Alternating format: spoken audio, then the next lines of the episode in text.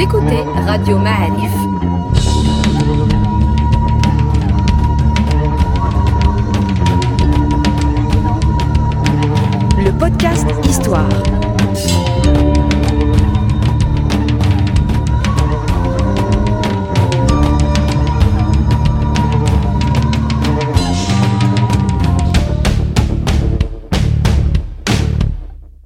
La saison 3 du podcast Histoire vous est offerte avec le soutien de Maroc Télécom. Bienvenue les amis dans un nouveau podcast Histoire de Radio Maalif. On est très heureux aujourd'hui de recevoir une nouvelle fois euh, Madame euh, professeur Leila Mzien. Euh, on est très heureux de vous compter désormais parmi nos habitués. Bonjour Madame Bonjour, professeur à l'université Hassan II de Casablanca. En ça. En, en résumé, hein.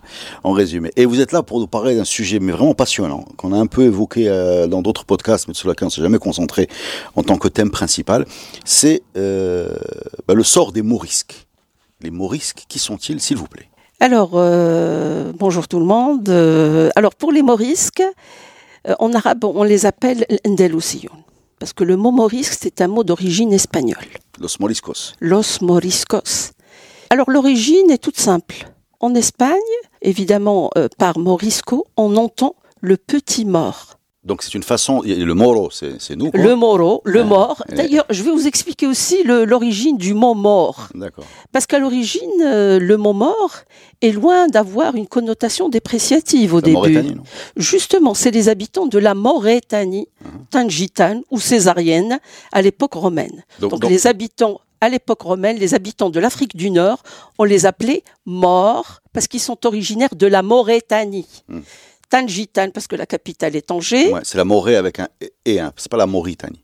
Mauritanie, Ouais. euh, voilà justement, et euh, la Mauritanie césarienne dans la capitale est euh, Alger. Mais bon, à l'époque, ça s'appelait Césarée. Donc la Et donc- Mauritanie césarienne, c'est plutôt du côté Côté algérien. algérien, Et Tangitan, c'est du côté marocain. Voilà, non, la capitale c'est Tingis. Tingis. C'est Tanger. D'accord. Et donc les habitants sont les Mauritaniens. En espagnol, on a évidemment repris euh, ce toponyme de Mauritanie et on les a appelés Moros, habitants de la Mauritanie. Donc los moriscos, c'est une façon un peu méprisante de réduire. C'est comme si on dit shilh shlih, par exemple. Euh, c'est pour dégrader le. Euh, tout à fait, tout ça. à fait. Mais alors là, donc on, le sait, les morts, normalement, ils ont régné en maître sur l'Espagne pendant pratiquement huit siècles. Euh, mais à un certain moment de, l'histoire de la péninsule ibérique, et avec euh, la décadence progressive de la présence musulmane, qui coïncide avec euh, la, comment dire, avec la, recrudescence du processus de la reconquista, les musulmans qui vivaient avant sous l'emprise des musulmans, beaucoup d'entre eux, des milliers d'entre eux, se retrouveront sous l'emprise des chrétiens. Et à un certain moment, surtout après euh, la, prise de Grenade, le 2 janvier 1492, progressivement, à partir de cette date, ces morts, ces musulmans, vont progressivement prendre le nom de Morisco, qui veut dire les musulmans convertis au christianisme. C'est-à-dire, quand on parle de morisques, ils sont déjà christianisés et baptisés. Et ils prennent des noms espagnols.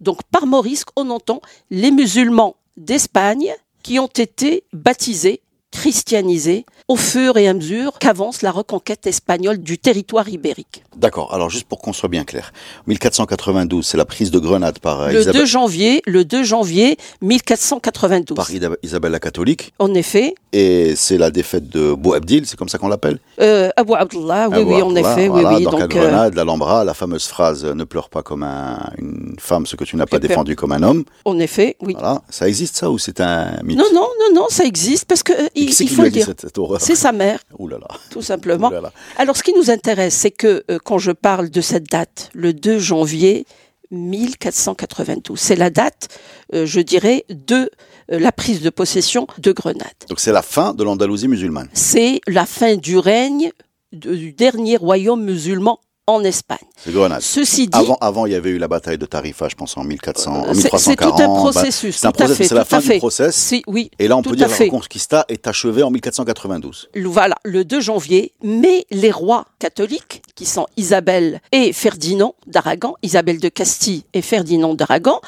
ne vont entrer à Grenade que quatre jours plus tard, le 6 janvier 1492, qui coïncidait avec la fête des rois. Et donc les rois catholiques firent leur entrée solennelle dans la ville de Grenade, désormais devenue chrétienne. Alors excusez-moi, ces rois catholiques, c'est quoi? Parce que j'ai l'impression que c'est un peu l'équivalent du... Enfin, il les fête encore. Hein La Fiesta de los Reyes, la fête des, des rois, Donc c'est le en Espagne. C'est le 6 janvier. Le 6 janvier, en effet. Alors, ce qui nous intéresse, c'est que, comme j'ai dit, il, s'agit d'un processus.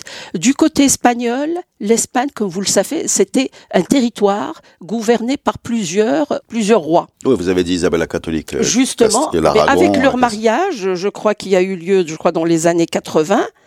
Euh, je crois en 1480. 1478, en effet, on célèbre le mariage de Ferdinand d'Aragon et d'Isabelle de Castille. L'idée, au fait, c'est de réunir les forces ibériques pour se retrouver contre un seul ennemi et qu'il fallait chasser, c'est euh, évidemment c'est les musulmans, c'est les musulmans d'Espagne.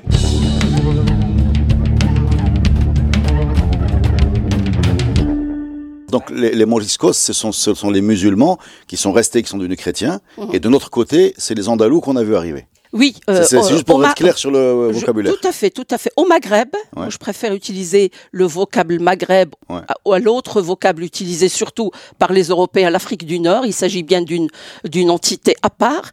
Donc, euh, au Maghreb, on les appelle Andalousiyoun. C'est ce que je dis. Par nous, c'était Voilà, pas voilà. Andalousiyoun. Au Maghreb, on les appelle And- Andalousiyoun, mais en Espagne, on les appelle Morisquiyoun, los Moriscos. En français, les Morisques. Alors quand vous dites que la, la chute de- entre la chute de, de Grenade et l'entrée de, Solennelle de, c'est quatre jours. Vous voulez dire qu'il s'est passé quelque chose pendant ces quatre jours ou... Non, non, on se préparait, on se préparait euh, pour la fête Pour des la rois et pour l'entrée solennelle des rois, parce que euh, c'est tout un symbole, Grenade. Grenade, capitale de l'islam ibérique, Chute. voilà. On célèbre la chute d'un grand, euh, je dirais, euh, d'un héritage euh, islamique en pays ibérique qui a duré pendant pratiquement huit siècles. La page s'est ouverte en 711 avec l'arrivée de Tariq ibn Ziyad et ses 12 000 hommes et se termine huit siècles plus tard, ce jour-là, le 2 janvier 1492. Ce n'est pas rien. Donc, cette entrée solennelle des rois d'Espagne à Grenade met fin à huit siècles d'existence et de coexistence, il faut le dire, entre musulmans, chrétiens, juifs. C'est, c'est, c'est ce qui est intéressant dans cette histoire. Donc, cette année-là, ce jour-là, cette nuit-là, une nouvelle page commence en Espagne, mais aussi dans tout ce qu'on appelle l'Ouest méditerranéen, ou ce qu'on appelait avant l'Occident musulman. D'accord. Alors, page qui alors commence. ces, ces gens-là, euh, donc, qui voient arriver euh, une nouvelle puissance. euh, Il y a euh, des musulmans, enfin une majorité même de, de gens qui sont musulmans. J'imagine à Grenade, quand tu vois encore aujourd'hui la, la taille du quartier, Mhm. qu'est-ce qu'ils font? Ils partent, ils restent, ils se convertissent? euh, Comment ça marche? Alors c'est c'est une histoire, je dirais, très très complexe. Parce que oui, il s'agit de, de musulmans espagnols. Ils ont toujours été là. Donc, certains, c'est vrai qu'au début, les rois catholiques leur ont garanti de rester tout en préservant leur culture musulmane Donc, au début, Mhm. mais on verra que par la suite, les choses vont changer.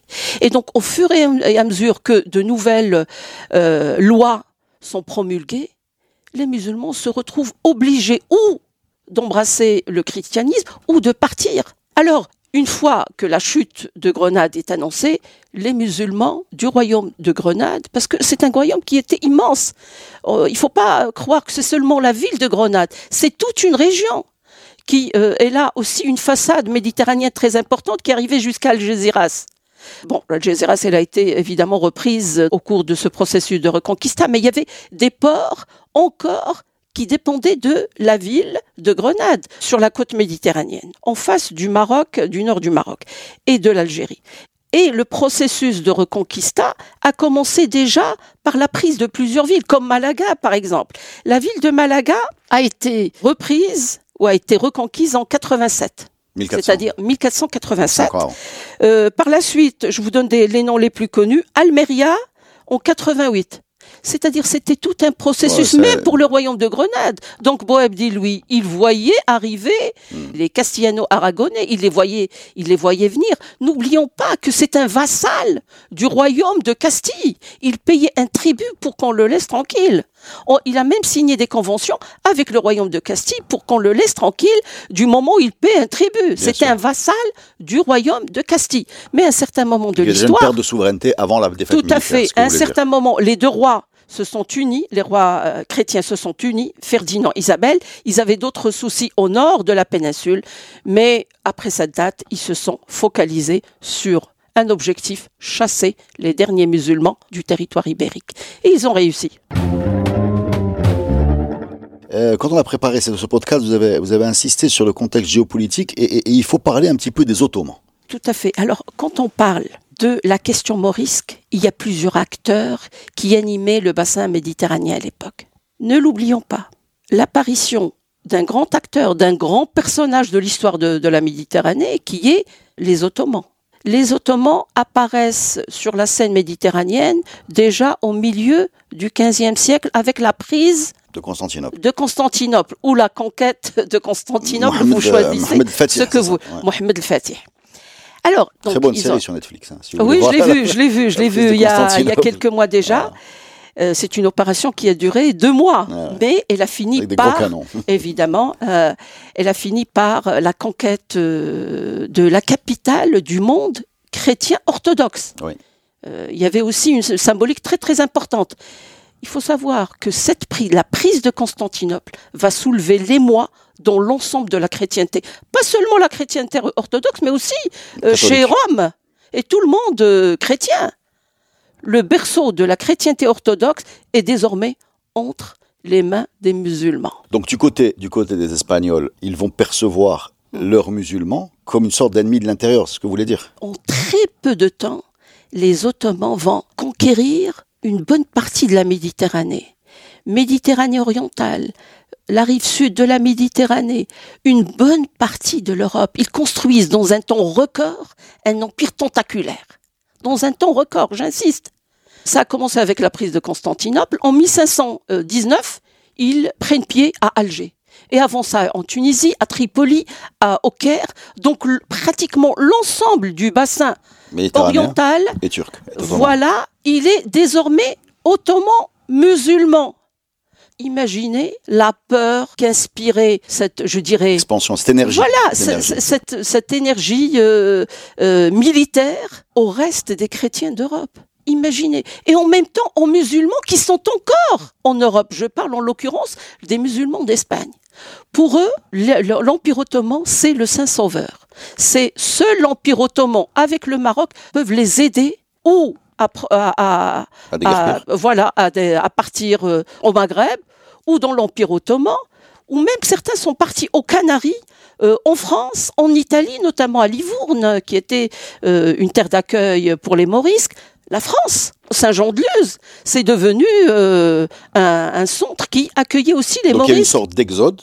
Oui, de- oui, oui, de- massif. Alors, Bah, c'est le paradoxe parce que vous me dites que les Morisques, ce sont les musulmans qui se sont convertis au christianisme et qui sont restés, c'est bien ça. mhm. Mais en même temps, ceux qui se sauvent, ils ne se sont pas convertis. ou- Enfin, c'est- comme j'ai dit tout à l'heure, c'est une histoire. Non, non, c'est une histoire très très complexe. Parce qu'il y a aussi dans cette histoire qui paraît collective, il y a des destins individuels. Il s'appelle José Maria, mais euh, au fond de son cœur, il est encore musulman. Mm. Il pratique encore euh, l'islam, en cachette évidemment, ce qu'on appelle euh. Euh, Ouais, D'ailleurs, les le- juifs faisaient la caché. même chose. On assistera La- la- à l'opération Camouflage. voilà. voilà, justement, euh, ils simulent qu'ils sont chrétiens, mais au fond, ils sont musulmans. Mais il y a plusieurs cas différents. Il y en a qui, après plusieurs générations, deviennent chrétiens. On verra ces cas-là au Maroc, par exemple. Une fois installés au Maroc, certains n'arrivent pas à s'insérer et à s'intégrer dans la société marocaine. Et ils le disent. Les Européens qui étaient au passage au Maroc le disent. Un des gouverneurs, je crois, il était gouverneur euh, euh, de Walidia, disait moi, j'aimerais bien. Il était morisque, mais depuis plusieurs générations. Andalou. Euh, voilà, Andalousie. Mais il disait Moi, j'aimerais bien vivre et mourir en, en tant que chrétien. Donc, c'est-à-dire que il est très Mais pourquoi il difficile. n'est pas resté alors de ce moment- ce moment-là? Non, parce que. C'est euh, compliqué. hein. non, non, c'est pas compliqué. À partir du mois d'avril 1609, une nouvelle loi est promulguée, un nouveau décret est promulgué par le roi Philippe III d'Espagne. Donc là, on est plus de 100 ans, plus de 100 ans après la prise de grain. Plus, parce que c'est tout un processus Voilà. qui, va- dans les processus 100 ans, il y a ce flou que vous décrivez. Justement. Et en Non, il- 1609, Voilà.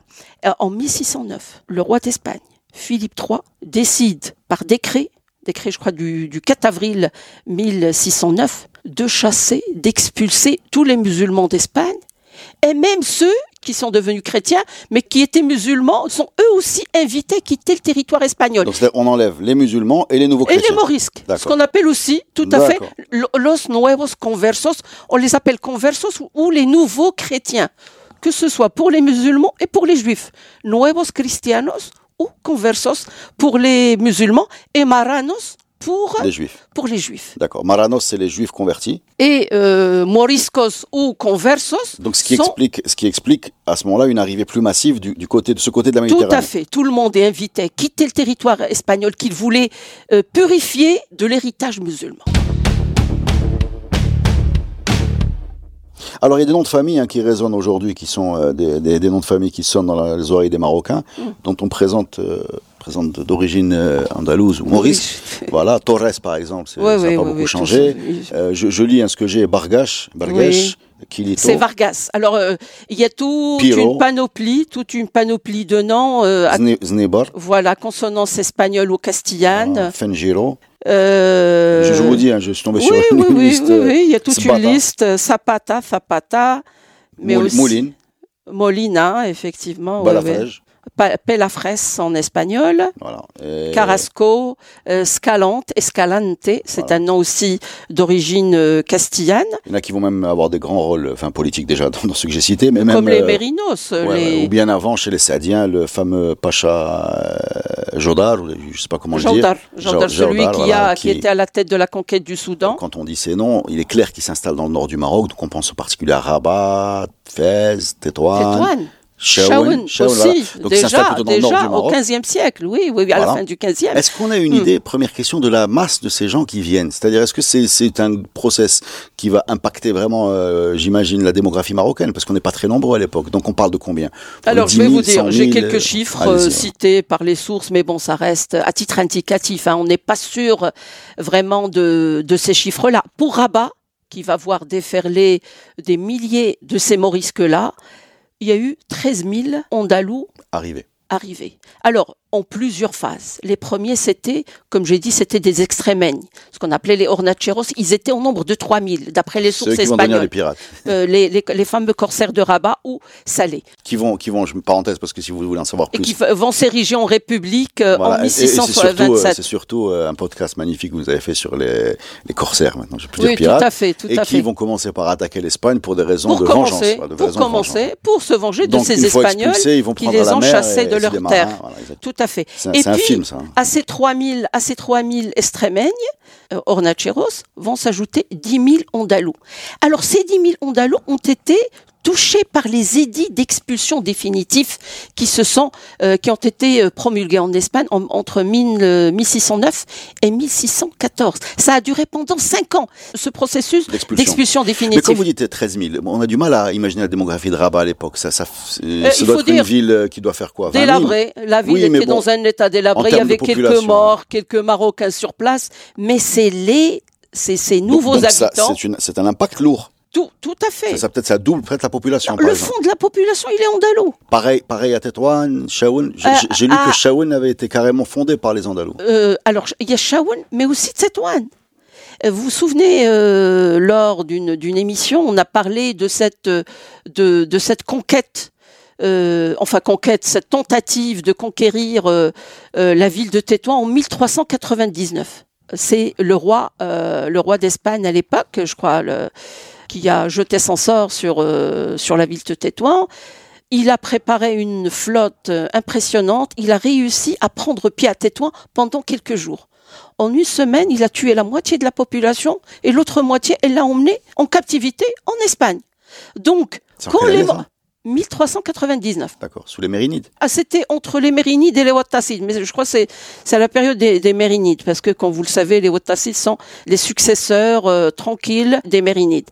Alors, c'est-à-dire qu'on se retrouve avec une ville, encore une fois, presque vide. Entre les morts et les, et les, et les captifs. Justement, donc, avec ces migrations, cette mobilité collective des Andalous, ou appelons-le Morisque aussi entre guillemets, c'est une nouvelle vie qui renaît. Et il y a des grandes familles d'origine grenadine, sont essentiellement de Grenade, du royaume de Grenade, Ronda, euh, Essira, euh, donc de nombreuses villes, euh, enfin les Maurices, de nombreuses villes. Grenade, voilà, vont évidemment s'installer à Tétouan. On parle de 40 000 Andalous qui s'installent dans la ville de Tétouan. Alors j'ai lu quelque part, je vous demande la confirmation, que dans leur, dans leur maison, Mhm. ils avaient parfois les armoiries ou les symboles de la ville qu'ils avaient quittée. Et, euh, tout à fait, tout Vous à avez fait. euh, la maison d'un quelqu'un qui était à Grenade, enfin c'est des, des- Tout à fait, Donc ça parce existe. que hein. oui, ça existe. On a de grandes familles qui ont régné en maître absolu sur la ville de Tétouan, comme la, la famille Al-Mandari. Et là, je pense aussi à Sayyid Al-Hurra, qui, elle, était d'origine euh, Shaouni. Shaouni, elle est de Shawan, de la grande famille des Banu Rachid, qui ont fondé euh, la ville de Chefchaouen, qui était, paraît-il, originaire de Grenade, mais aussi de Jaén, la ville de Jaén en Espagne. Donc, elle s'installe à Chaoun et après, elle va se marier avec le gouverneur de la ville de Tétouan, euh, Al-Mandari, qui deviendra son époux. Et elle, elle va régner, elle aussi, avec Ah, son mais époux. ça, ma- mais ça, c'est une autre un- histoire. Ouais, mais c'est un podcast. hein. Je, vous, je vous invite dès maintenant parce que ça c'est. Avec plaisir, parce qu'il s'agit d'une grande dame de l'histoire du Maroc.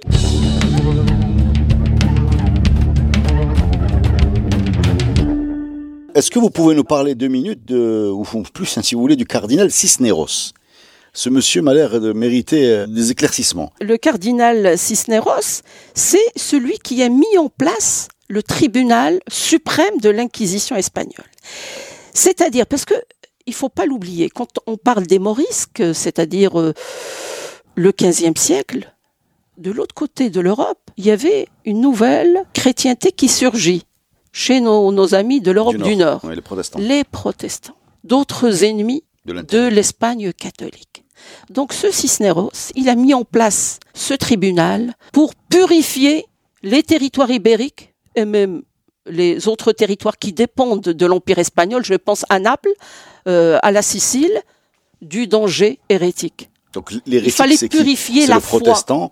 Les- les- il y avait évidemment les protestants. On sait bien que le protestantisme va évidemment connaître son essor pendant cette période. Donc euh, la, la, la religion luthérienne va connaître une expansion sans précédent, surtout chez les voisins français, à la frontière. Et donc c'était un ennemi à combattre. Plus Mais les- plus les musulmans. Donc il y a d'un côté les musulmans Donc, il y a sont beaucoup de travail. ce à monsieur l'intérieur. Cisneros. Non, non, il avait Il- du boulot, Monsieur. Cisneros, euh, le cardinal. Euh, il y avait d'un côté les ennemis de l'intérieur, les ennemis de la frontière. Donc pour lui, il a fallu mettre euh, en place ce tribunal de l'Inquisition pour purifier la foi chrétienne. Catholique. Il est hors de question que sur le territoire ibérique euh, subsistent d'autres foi Des que la foi catholique. Donc, pas de, on veut pas de musulmans. Ces musulmans, il faut qu'ils embrassent la foi chrétienne et on veut pas d'hérétiques. Et donc, on brûlait et les morisques et on brûlait aussi les hérétiques en Espagne. C'est ça le, c'est ça le boulot de, le sale boulot de l'Inquisition. Oui. Il fallait chasser ces gens Non, qui mais vont nuire. c'est Hum. bûcher. Parce que bon, quand on Ça parle d'inquisition, ça existait. quand on parle d'inquisition, alors euh, je sais On pas. passe euh, systématiquement, on pense systématiquement au bûcher torture. parce que ça ouais, Des existe. tortures, on, on pense à des, des gens à qui on demande Oui, d'avouer. oui, oui, oui. on pense oui, des oui, choses on- horribles en fait. Non, non, c'était des choses horribles. C'est le cas de le dire. Ah, C'est le cas de. Il y, a, il y a eu plusieurs publications là-dessus. Il y a un livre qui a été intitulé Quand on brûlait les morisques. Parce que il y a une nouvelle euh, approche à ces questions depuis déjà euh, quelques dizaines d'années. Il y a eu des travaux extraordinaires faits par des spécialistes euh, de la thématique. Je pense à Henri Lapère qui a écrit un livre magnifique sur la géographie de l'Espagne morisque avec chiffres à l'appui, mais pas seulement. Il y a Cardaillac, il y a Carrasco, il y a Bernard Vincent, il y a aussi des Maghrébins qui ont travaillé sur ces thématiques. Euh, c'est je un- un énorme à sujet. hein, euh, Mohamed euh, Rzouk aussi qui a travaillé sur les Andalous euh, au Maroc. Donc il y a en Espagne, ne parlons pas de l'Espagne parce que il y a eu dernièrement, surtout qu'en 2009, on a commémoré l'expulsion des Morisques. Et à cette occasion, pour commémorer cet événement, des colloques ont eu lieu, des congrès en Espagne, en France, au Maroc. Nous-mêmes, on- nous avons organisé un grand colloque international sur euh, la question morisque. À Grenade. Euh, à Grenade, non, mais on a organisé aussi à Casablanca et à Rabat des événements, surtout un colloque international sur la question des morisques, où nous avons essayé d'approcher la thématique d'une manière différente, plus scientifique, avec, euh, euh, je dirais, où l'émotion n'avait plus de place, parce que, il faut le dire, en Espagne, les grands historiens comme Bartholomé Ben Nassar, mais d'autres aussi, se sont penchés sur les archives, les archives de l'Inquisition espagnole.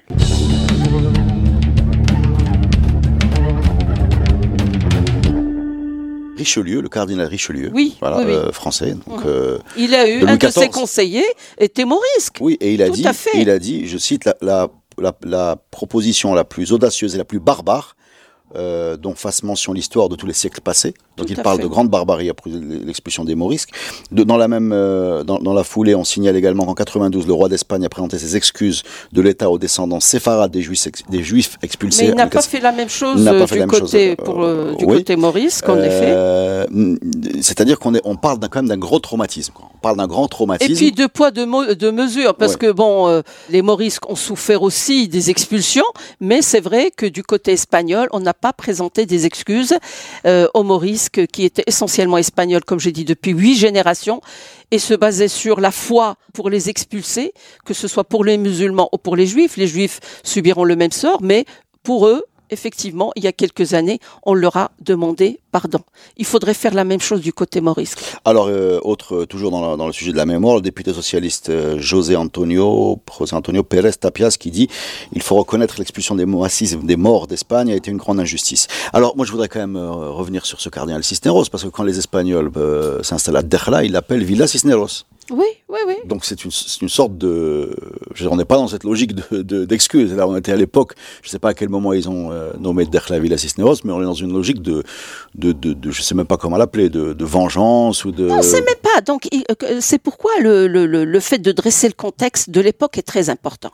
Parce que quand on parle de la chute du royaume de Grenade en 1492, il faut savoir une chose.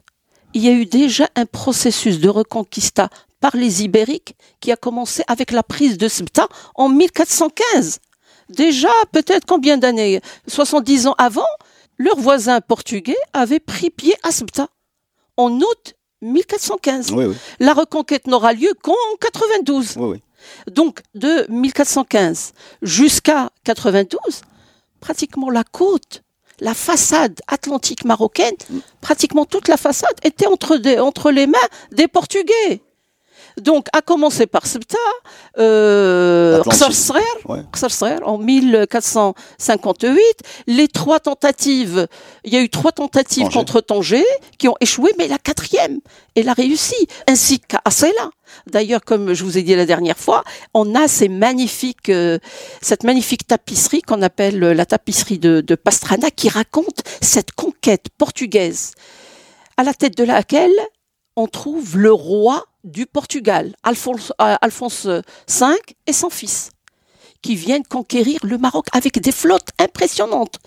300 bateaux, toute unité confondue, et 25 000 hommes pour conquérir Assaïla et et, et Tanger. C'est la première phase, évidemment, de la conquête portugaise, mais il y a une deuxième phase. Ils se rabattent par la suite sur les plaines atlantiques marocaines. Parce qu'elles sont riches. N'oublions pas, le Portugal, c'est un pays très pauvre. C'est un petit pays avec très peu de ressources. Pour eux, le Maroc, c'est le grenier du blé depuis la période romaine. Donc pour eux, le plus intéressant serait de conquérir la côte, euh, la façade atlantique marocaine. On va commencer par Azmour, Esfi. Euh, il y a eu des tentatives ratées contre le Marmora et Anfa. Déjà, on bombarde Anfa en 1000 Alors, 1468. Marmora, c'est Mehdia, aujourd'hui, en face, c'est tout à fait, tout à fait. Et puis il y a Akouz, il y a des ports qu'on ne connaît même pas aujourd'hui. Euh, Tout à fait. Et puis euh, Agadir, Santa Cruz. Santa Cruz, des Cabo, des Aguer. Il y a Messa. Messa, Esfi, euh, Esfi, c'est, c'est, euh, El Jadida, Mazagan. Donc, ils vont conquérir pratiquement tout le littoral atlantique marocain. Et ils poursuivent. Donc, il y a eu, après 92, avec la prise de Grenade, la conquête de Grenade, une nouvelle étape commence chez leurs amis espagnols, qui ont du retard par rapport aux Portugais. Ils ont pratiquement 100 ans de retard. Le Portugal, lui aussi, il a eu son inquisition, lui aussi, il a chassé les Morisques, ça on le sait. Mais ils, se sont, ils ont réussi à se constituer en État-nation déjà au XIVe siècle. Donc ils étaient en avance par rapport à leurs voisins euh, espagnols. Enfin, je ne sais pas si on peut les appeler espagnols à l'époque, parce que l'Espagne n'était pas Ouais, un État. Voilà, euh, il y, a- il y avait plusieurs États, Léon, etc. Et donc, une fois l'unité politique assurée, les Portugais avaient commencé leur, entre guillemets, découverte. Et les grandes découvertes portugaises ont commencé à ce temps. Ça, c'est très important. C'est pourquoi, pour les historiens marocains, le début des temps modernes, c'est pas la chute de Grenade. Ça a commencé déjà, c'est la perte de pour les contre- évidemment. vis-à-vis des Portugais. vis-à-vis des Portugais. Et donc, ils, les Portugais, évidemment, vont se lancer dans leur découverte en commençant par Ceuta, et ils vont poursuivre leur conquête jusqu'à Messa. Et après 92, après la chute de Grenade, l'Espagne veut récupérer, veut rattraper le temps perdu, pour reprendre ce beau roman de, de Proust, et ils vont réussir en deux mois ce que le Portugal a mis pratiquement un siècle à réaliser. Ils vont trouver de nouvelles terres, entre guillemets aussi, parce que c'était des En terres 1492. Oh, ben voilà, en octobre, octobre 1492, c'est-à-dire pratiquement dix mois après La chute de Grenade. de Grenade. Ils vont partir à la découverte, évidemment, de l'Amérique. Christophe par Colomb. Christophe Colomb, qui arrivera à Santo Domingo en octobre 1492. Grosse année pour l'Espagne, 1492. Hein. On l'appelle l'année mémorable, certains l'appellent aussi El Año Crucial, mais pour les Morisques, c'était le début de grandes souffrances du côté des musulmans d'Espagne. Alors, est-ce que vous pouvez nous parler de ces souffrances? Est-ce qu'il y a des gens qui ont été, euh, qui, donc vous nous avez parlé des gens qui ont été brûlés, tout simplement? On voit beaucoup de littérature sur ce sujet dans, sur Internet. Juste vérifier des choses avec vous. Est-ce qu'il était vrai, par exemple, qu'on allait vérifier la, la foi des, des gens Tout chez à fait, eux? pas besoin de vérifier. cuisinent, euh, Non, non, non, ce qu'on Par la faisait, cuisine, la torture, euh, la circoncision? Tout à fait, tout à fait. Tout ça, tout ça avait lieu. Et, et puis, les, les voisins s'occupaient de tout. Parce que quand on chasse les musulmans, les morisques restent là et les chrétiens viennent s'installer euh, dans les demeures des musulmans chassés. Donc, les morisques sont déjà là. Et donc, les, nou- les, les chrétiens, les anciens chrétiens, los viejos cristianos, Les accusent de, justement, ils euh, prennent le soin de noter tous les, les faits et gestes des morisques. Est-ce qu'ils font leur prière? Est-ce qu'ils ne mangent pas le porc? Est-ce qu'ils font le couscous euh, le vendredi? Est-ce qu'ils font leurs ablutions? Est-ce qu'ils vont faire partent à la messe les dimanches? Donc ils s'occupent. Il y avait une société De délation, un peu. tout à fait. C'est, fou à quel point ce que Mm. vous nous racontez résonne par rapport à l'histoire des, des Juifs et, et sous le régime nazi. On a, euh, l'histoire de, Oui, déla- oui, de oui. délation entre tout voisins, d'expulsion, de Mm. persécution, de brûler. Mm.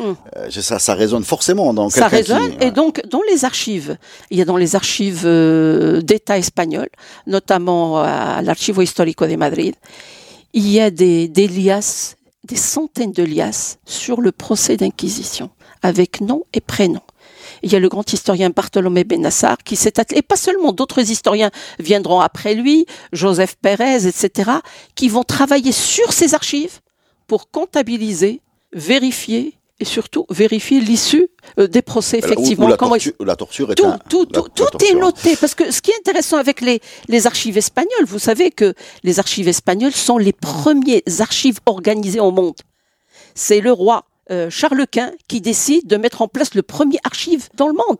C'est les archives de Simon Casse. Je crois vers 1549, il institue l'archive où on réunit toute les, la, la paperasse de l'administration espagnole. Donc aujourd'hui, on sait les, les- les noms des gens qui ont été euh, tout à fait. Et qui- brûlés, tout, torturés. tout à fait, tout à fait. Et, ce qui est- et le plus intéressant, ça, je, je le dis pour, euh, pour nos auditeurs, pour les, nos auditeurs qui veulent aller plus loin dans cette histoire-là, c'est que pas besoin d'aller en Espagne pour découvrir une bonne partie de ces archives parce qu'elles sont digitalisées. Les fonds les plus consultés sont systématiquement digitalisés et à partir de chez eux, ils peuvent consulter le site Pares qui nous donne les archives espagnoles. Mais bon, euh, pour ça, il faut évidemment maîtriser et la langue euh, du XVIe siècle et puis ce qu'on appelle la paléographie Et euh, avec ça, évidemment, ils peuvent explorer cette, ce pan très peu connu de, de l'histoire des musulmans d'Espagne. Ah, il, y a eu, il y a eu un impact évidemment sur, euh, sur le Maghreb, euh, qui a reçu euh, les, les Andalous. Il y a un, un impact également, j'imagine, sur l'Andalousie, qui perd énormément de puissance euh, de,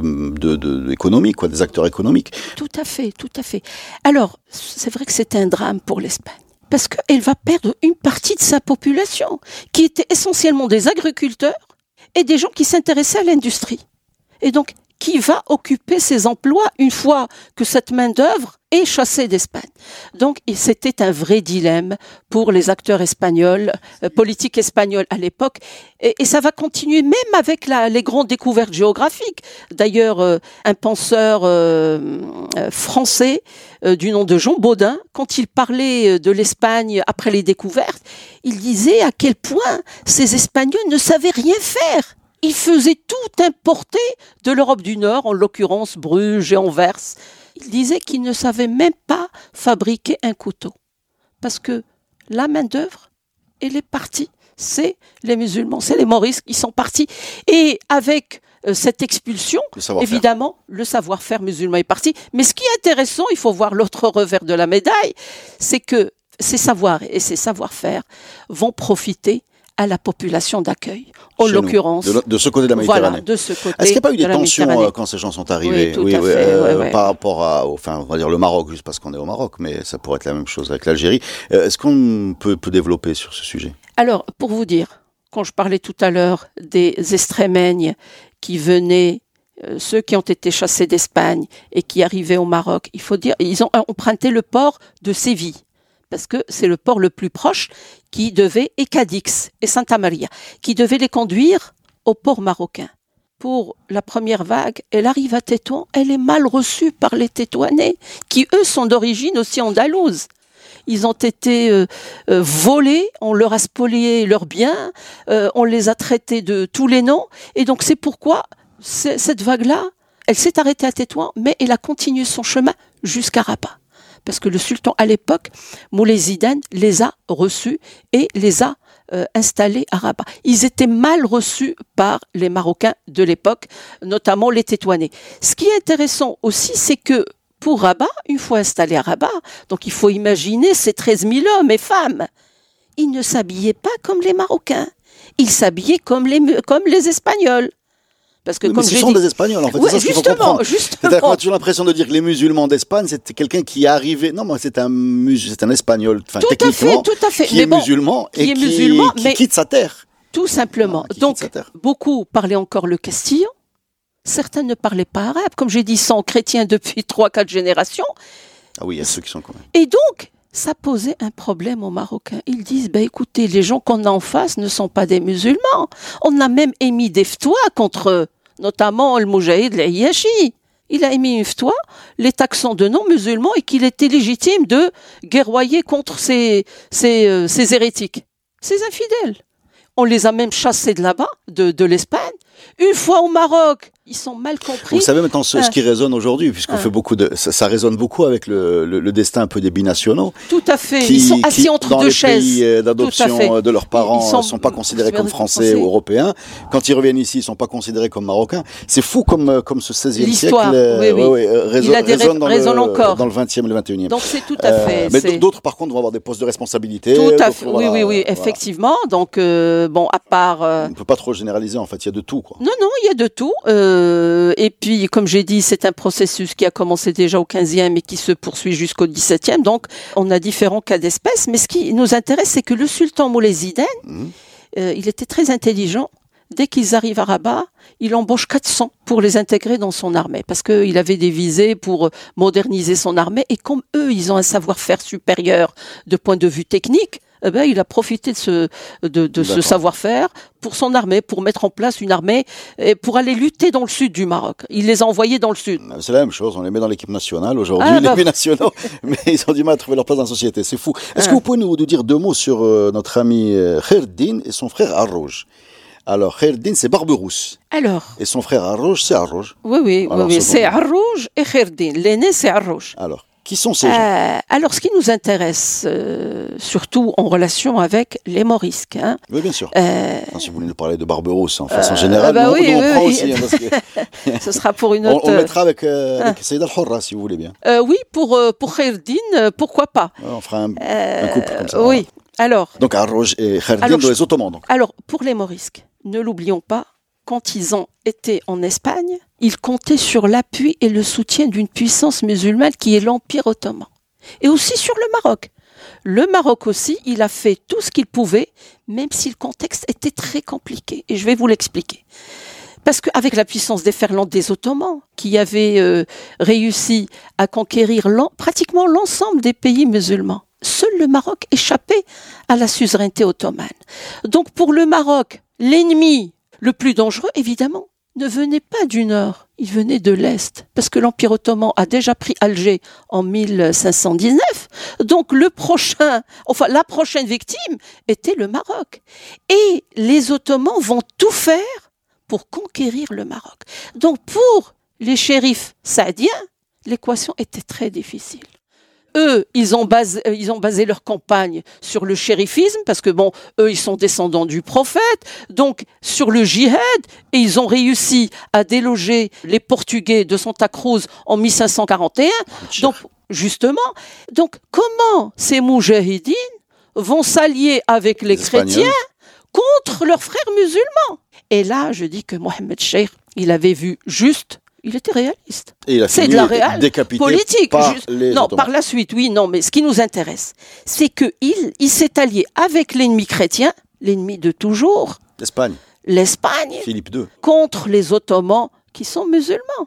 C'est une équation difficile pour Mais Moulay c'est pour ça qu'il y a énormément d'historiens qui, qui placent le, le début d'une sorte de conscience nationale à ce moment-là. quoi. C'est-à-dire. Non, euh, mais euh, ce qui nous intéresse, non, je crois que ça commençait déjà avec la, avec ça.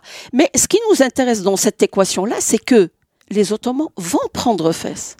Ils vont mettre la main sur Fès en janvier 1554. C'est Ibn Hissoun, le Wattasid, qui les a fait venir et ils se sont installés à Fès, je pense, pendant neuf mois. Ils ont aidé Abu Hissoun, le à reprendre le pouvoir. Pour une année, même pas une année. Et dans ses correspondances, il dit qu'il s'allie, qu'il est sous l'autorité du sultan ottoman. Ce qui s'est passé, c'est que les, euh, par la suite, les Saadiens, avec Mohamed Sheikh, va réussir à les déloger. Et même Abu Hassan a- leur avait, après une année, il les a expulsés de Fès. Mais Fès, elle était ottomane pendant pratiquement une année. Et il y a eu une deuxième tentative. Avec au temps de. Hassan. Non, non, bien avant, bien avant, au temps de Hassan Bacha. Le pacha d'Alger, Hassan Bacha, il va y avoir une deuxième tentative, mais avant d'arriver à Fès, ils étaient rappelés pour euh, défendre, je crois, Tlemcen ou Oran Qui était donc- attaqué par qui alors? euh, qui étaient euh, attaqués par les, les Turcs. Donc les Turcs voulaient reprendre les présides parce que Oran était espagnol, Mostralim était espagnol, Euh, et donc à cette époque il y a eu évidemment une présence espagnole sur les côtes euh, algériennes comme euh, sur les côtes marocaines. Donc Ouais. c'est une continuité. Et donc il a été rappelé pour défendre les présides, un préside euh, algérien, et donc le Maroc a échappé à cette deuxième tentative ottomane pour prendre le Maroc. Il y a une troisième. Il y a une Euh, troisième. Par la suite, à Quand ils l'époque aident euh, Abdelmalek à, à reprendre à son, reprendre le trône, pouvoir, tout à il fait fait, un jeu de, il fait un jeu diplomatique avec l'Espagne, etc., pour finalement reprendre le pouvoir sans sans l'aide ottomane. Et c'est- c'est- Ceci il y, a- il y a dit, du génie politique quand même dans euh, cette. euh, tout à fait, dans- dans que cette- ce soit par euh, Mohamed Sheikh, d'ailleurs, euh, qui taxait fils, ouais. Soleiman al-Qanouni, Soliman le Magnifique, il le taxait de Sultan al-Hawata, Ouais, ouais. c'est-à-dire parce qu'il avait des bateaux partout, donc il l'appelait Sultan al-Hawata. Moi, je Il- trouve il ça extraordinaire. Ouais, Euh, c'est d'ailleurs, extraordinaire, mais il a euh, payé. mais il, a payé, cher. il a payé Qui terminé sur les, sur les murs de, de, de- de la de porte sublime. Constantinople. la porte sublime. Euh, tout à fait, tout à fait. re- Revenons donc Et à, donc, à et donc, à et donc, Hmm, et donc, pour les Morisques d'Espagne, ils attendaient de Sauveur. euh, le- oui, le sauveur, qui venait évidemment euh, de, de l'Empire ottoman, Arrouj. Et par la suite, Kherdin, et même des sultans ottomans, on verra pas. Alors, avec- Arroge et Khaireddin, c'est- quoi leur poste quoi? Là, non, euh, Arrouj, c'est lui qui a mis en place la régence d'Alger. L'Alger, grâce à lui, Alger est devenu ottomane. D'accord, donc c'est un homme politique, c'est pas un pirate. C'est- Non, non, c'est d'abord, ah, c'est un marin de haut vol. C'est un La corsaire. frontière, elle est, elle est Non, difficile. non, hein. pirate, ça m'étonnerait, c'est un homme de mer. D'accord. On l'appelle euh, Arrouj. Raïs Arrouj, parce que c'était un raïs, un capitaine, Capitaine, ouais. était un amiral euh, à l'époque de la flotte. Mais ce qui est intéressant aussi, c'est que grâce au soutien de Arrouj, des milliers de Morisques vont pouvoir franchir la Méditerranée. Il va faire un pont marin, quoi. Voilà. Pour ces musulmans pour- d'Espagne, ouais, ouais, et depuis qu'il les, c'est des milliers de Maurice qu'il a transférés sur la côte euh, maghrébine, on l'appellera par la suite Baba Arrouj. D'ailleurs, ce Baba Arrouj, euh, ça c'est la première opération. Une autre opération va suivre pour aider de nouveau les Morisques à migrer vers les terres maghrébines. Par Mais ou par. euh, non, par Arrouj, toujours Arrouj. Donc, donc il y a une notion de il faut sauver ces gens-là et on va les rapatrier vers l'Algérie, en fait. fait, entre guillemets. Je dis Algérie, mais c'est. non, le- c'est pas seulement l'Algérie, sur toute la côte maghrébine. Donc ils vont mettre à leur disposition, à leur disposition leur bateau. Tout, pour les transférer de la côte espagnole, surtout euh, ce qu'on appelle euh, les côtes du Levante, notamment Valence, etc., et qu'on retrouvera plus tard en Tunisie, Tripoli, euh, Alger euh, et Maroc. Euh, encore une résonance avec l'actualité, puisque Erdogan, le président turc, appelle un de ses bateaux un de de guerre. ces bateaux de guerre, euh, Reis. Ouais. C'est faux, hein, comme ça nous aide à comprendre. Ben oui, le retour, le retour sur l'histoire glorieuse de. Cisneros, d'un- côté comme les de l'autre. Ouais, ouais, on, Ouais, a, on on un podcast qui, résonne dans, dans l'actualité. Cette histoire des, des Morisques, hein, pour, euh, pour conclure, vous avez parlé donc d'une sorte d'exode qui part de Massif. la pénin- péninsule euh, ibérique Mhm. vers l'Afrique du Nord, donc Maroc, Algérie, Tunisie, etc. Euh, vous, vous avez également parlé cette- cet exode qui va vers le nord. Donc il y a des Maurices qui vont finir à Paris, des Maurices qui vont finir. Donc vous avez parlé d'un conseiller de Richelieu, euh, j'imagine de- dans, dans des autres. Est-ce qu'on a des, des Morisques célèbres en Europe? Écoutez, quand vous évoquiez ce, cet exode massif, il a déjà l'exode a commencé en Espagne, parce que après la prise de Grenade, on va transférer ces gens vers le nord de l'Espagne, vers le, le royaume d'Aragon. Déjà, il y a un premier transfert vers l'Espagne, vers le nord de l'Espagne qui était chrétienne depuis déjà euh, quelques années. Et donc, un premier transfert vers le nord de l'Espagne. Et par la suite, ces Morisques, on va les voir un peu partout sur les territoires, que ce soit européens ou musulmans. D'abord en France, comme je parlais tout à l'heure de Saint-Jean-de-Luz, où on retrouve et musulmans et juifs. Pays Basque, c'est la côte basque, ça c'est la côte Oui, c'est là, c'est le, Ouais. le Pays basque français. On les retrouve donc à Saint-Jean-de-Luz, mais aussi on va les trouver dans d'autres ports du sud de, de la Provence française parce que euh, pour eux la France c'était le début d'une nouvelle aventure. Ils voulaient partir euh, comme j'ai dit en Italie et par la suite dans l'Empire ottoman. On s'installe aussi à Livourne parce que le duc de Livourne avait instauré une loi qui facilitait évidemment l'installation des autres confessions, qu'elles soient juives ou musulmanes. Donc euh, ils se sont aussi dirigés vers euh, Livourne et certains se sont installés en France, dont ce conseiller de Richelieu, D'accord. euh, Qui a sensibilisé apparemment Richelieu, qu'il a, il a Euh, oui, parlé de oui, leur il cause. avait une dent évidemment de contre eux. Et aux provinces unies des Pays-Bas, les hérétiques. Chez les hérétiques, à Amsterdam notamment, Se on retrouvait entre aussi hérétiques. tout à fait. C'est les ennemis de l'Espagne catholique. Ce qui est intéressant avec ces Morisques, c'était des hommes à tout faire. N'oublions pas qu'ils maîtrisaient les langues étrangères. Par exemple, quand ils arrivent en Afrique du Nord, ils faisaient office de traducteurs ou interprètes. Ils étaient partout parce qu'ils parlent l'espagnol.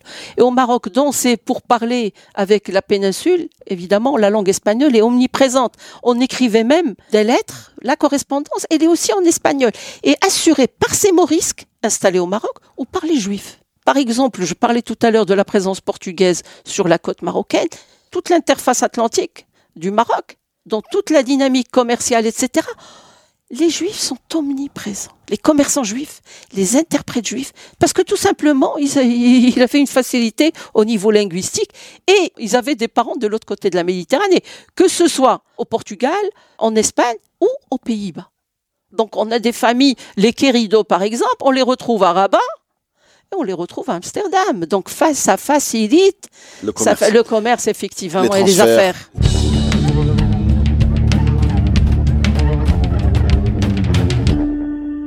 Bah, je vous remercie. C'était passionnant. Je veux dire pourquoi c'était passionnant? Parce qu'en 1492, la prise de Grenade par Isabelle la catholique. 1492, c'est la découverte de la fin des voyages transatlantiques. l'arrivée des Européens voilà, en Amérique. Le voyage transatlantique de Christophe Colomb. Et 1609, l'expulsion des Maurices. Il se passe beaucoup, beaucoup de choses. Il y a, ça va avoir des impacts partout. Hein. Je veux même pas, on va pas développer Christophe Colomb, mais au niveau de chez nous, il va avoir un impact. L'expulsion, par exemple, des Hornacheros, vous en avez parlé dans un podcast sur les pirates qui vont démarrer cette piraterie sur les côtes atlantiques par leur savoir-faire maritime et l'espèce d'esprit de revanche vis-à-vis de l'Espagne. Mm. Euh, les Ottomans, n'en parlons pas. Dans le même siècle se passe quand même Oued Mekhazin et toute l'épopée sadienne. Il faut lui euh, consacrer un podcast. Voilà, plusieurs, on l'a fait, de Abdelmalek le papa Mohamed Sheikh et le petit frère Ahmed Mansour. Il se passe mm. beaucoup de choses au niveau diplomatique entre l'Espagne de Philippe beaucoup II. De va-et-vient entre l'Espagne de Philippe II, le Maroc de Ahmed Mansour, les correspondances avec les, les, les, les Anglais, l'Elisabeth, j'allais dire. Les nouveaux, les nouveaux arrivés les nouveaux qui font leur irruption en Méditerranée au XVIe siècle. oui, donc il se passe beaucoup, beaucoup de choses. Il y a des personnages extraordinaires. Vous avez parlé de Arroge, euh, on a parlé des Marocains. Qui, par ailleurs, alors De Cisneros. Cisneros, vous savez que c'est quelqu'un qui, qui, est célébré en Espagne. Hein, Jusqu'au jour d'aujourd'hui. Voilà, voilà il, se passe beaucoup de choses. On a parlé d'Erdogan, on a parlé de beaucoup de choses. Non, pour Arroge, pour ce qui est important, c'est que euh, pour sa mort, il va mourir en combattant les Espagnols, je crois, du côté de Tlemcen ou Oran. Alors, euh, il paraît, il paraît que Arrouge est enterré euh, à la frontière maroco-algérienne.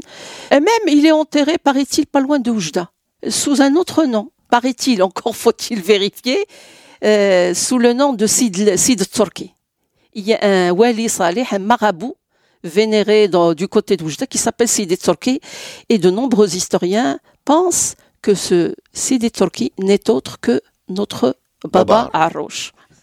Merci beaucoup, c'était passionnant, on a parlé de tout. Merci beaucoup, Madame. Merci à vous, à la prochaine.